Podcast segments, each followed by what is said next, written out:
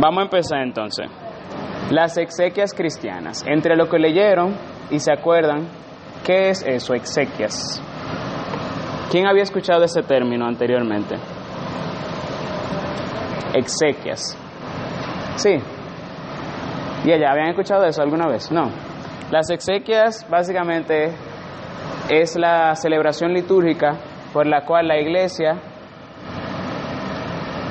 celebra ¿verdad? nuestra creencia en la resurrección de los muertos y ofrece sufragio por la persona difunta. O sea, toda nuestra vida está rodeada de algún gesto litúrgico. Cuando nacemos, el bautismo, etcétera. Y ya cuando morimos, el viático, la unción de los enfermos, la confesión. Pero ya terminada nuestra vida, la iglesia le da un último adiós al cuerpo, ¿verdad? De nuestro hermano difunto.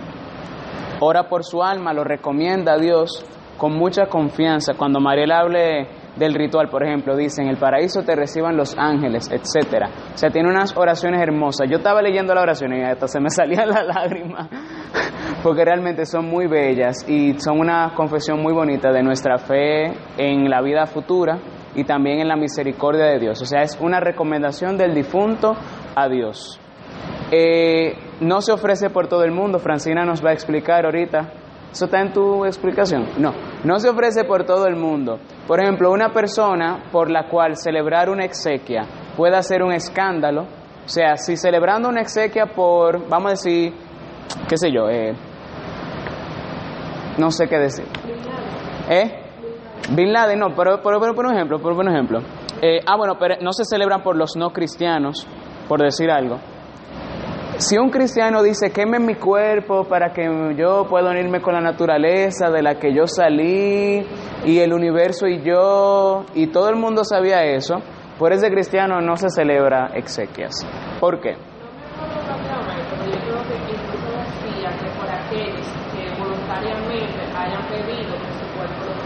No, no, no.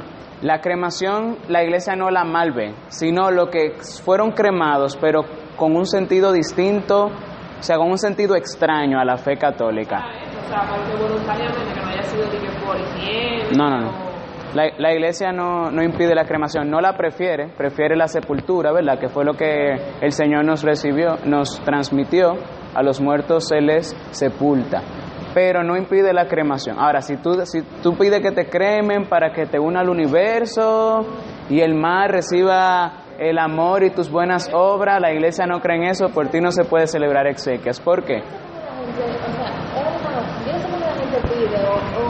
porque tú ejemplo un padre tuyo que se muera, tú quemarlo, que trae muerto el cuerpo de él, o sea, al final yo no, yo no puedo. Ah, sí. O sea, yo no entiendo cómo... Es fuerte, pero hay de todo, tú sabes. ¿El qué?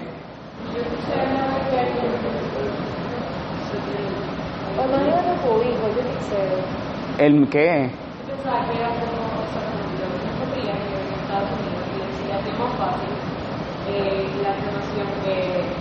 ¿Qué extra? Ah, bueno.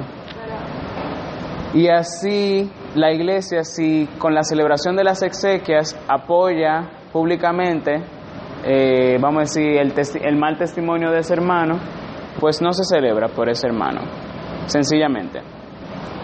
Eh, las exequias son un sacramental, no son sacramentos, aunque están acompañadas de la Eucaristía. Tiene un sacramento ahí, que es la celebración de la Eucaristía en sacrificio y orando y ofreciendo sufragio por el difunto por el que se está orando. Entonces, las exequias entran en nuestra fe católica, en nuestra fe cristiana, debido a lo que Jesús y la iglesia nos enseñan sobre la muerte. Para, el cristiano la muerte no es un fin de la existencia, el alma no deja de existir, sino que pasa delante de Dios. San Pablo dice, eh, yo quiero, o sea, como que vamos a dejar este cuerpo para ir a vivir con el Señor. Eso lo dice en la segunda carta de Corintios, eh, capítulo 5, versículo 8. Y hay otros textos que él dice, por ejemplo, en Filipenses, yo deseo partir para estar con Cristo. O todo lo considero pérdida. No, perdón.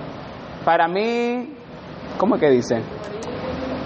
la vida, la muerte es una ganancia. Eso es lo que dice la cita. No recuerdo cómo dice entera, pero la vida es Cristo y una ganancia el morir. Eso es lo que dice.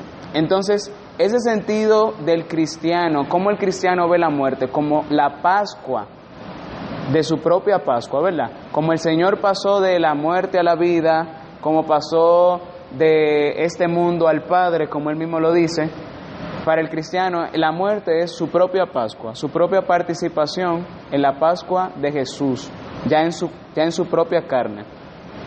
Él mismo pasa a la presencia del Padre. Entonces es también el término de la vida sacramental. Luego de la muerte ya no se celebra por la persona ningún sacramento. Por eso la iglesia, cuando hay certeza de que la persona ha muerto, no administra el sacramento de la unción de los enfermos, ¿verdad? Porque ya se murió. Eh, y en la muerte entonces adquirimos los cristianos eso que en los sacramentos hemos venido celebrando. Y ese reino que hemos venido pidiéndole al Padre, tenemos acceso a él. Claro, eso es para el alma cristiana. El alma cristiana se reúne con Dios, eh, recibe la corona que no se marchita, el premio de sus buenas obras, lo que tienen buenas obras, ¿verdad? No todo el que dice Señor, Señor se salvará. El alma cristiana es coronado por Jesucristo. Como el, como el Señor se centró en el trono a la derecha del Padre, Él dice, y los que perseveren, ¿cómo es?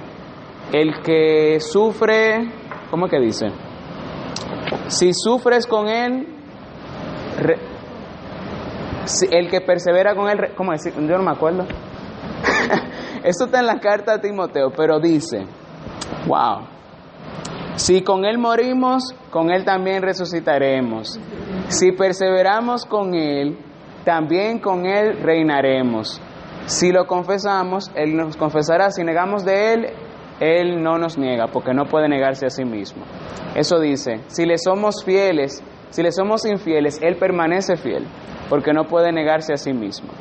Entonces, ese, si perseveramos con Él, con Él reinaremos, se cumple en nosotros cuando pasamos a la presencia de Dios.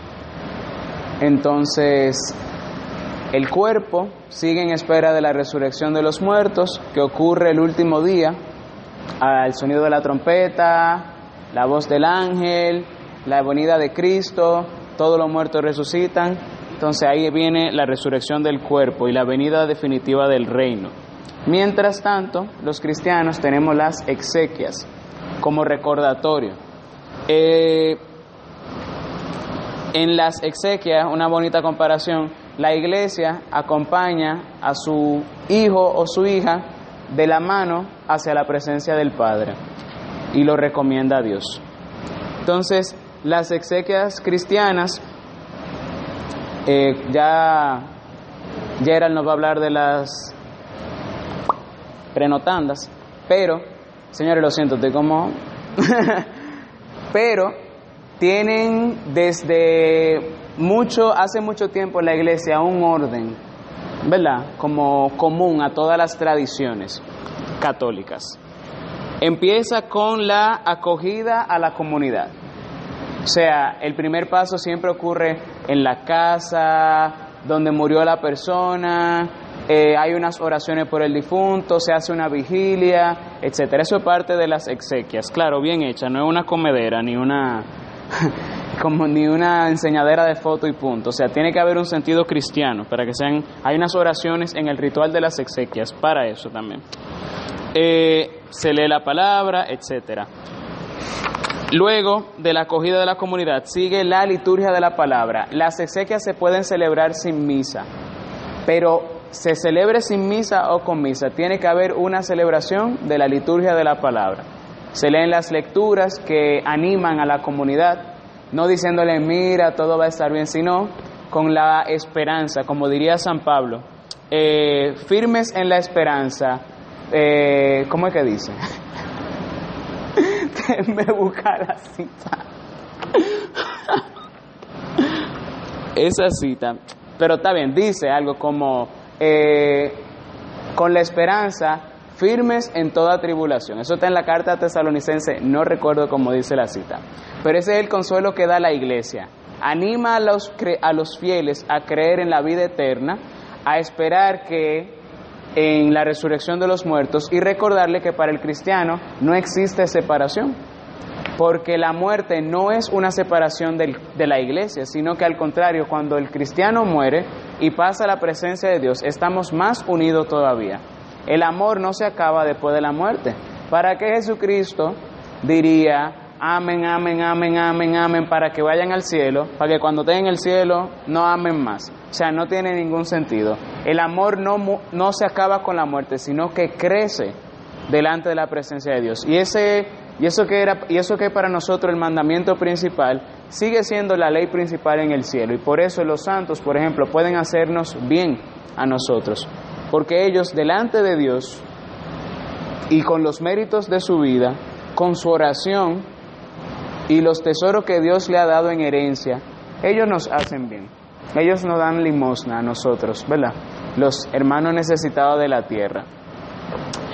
El, luego de la liturgia de la palabra está el sacrificio eucarístico, cuando se celebra, no siempre se celebra, que se celebra, eh, eh, eh, pide que su hijo sea purificado de sus pecados y de sus consecuencias y que sea admitido a la plenitud pascual de la mesa del reino.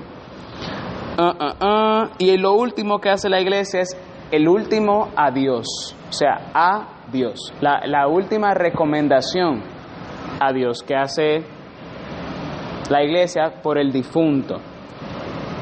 Diría San Simeón de Tesalónica, con este saludo final se canta por su partida de esta vida y por su separación, pero también porque existe una comunión y una reunión. En efecto, una vez muertos, no estamos en absoluto separados uno de otros, pues todos recorremos el mismo camino y nos volveremos a encontrar en un mismo lugar. No nos separaremos jamás, porque vivimos para Cristo y ahora estamos unidos a Cristo, yendo hacia Él, estaremos todos juntos en Cristo, dice Él. Entonces, con eso hacemos una introducción general. Ya era el continúa con las prenotandas. Básicamente puede decir. Eh, eh, eh. Básicamente decir. Sí, eh, vas a solapar algunas. Pero tiene que hablar de las funciones, la función de los ministros.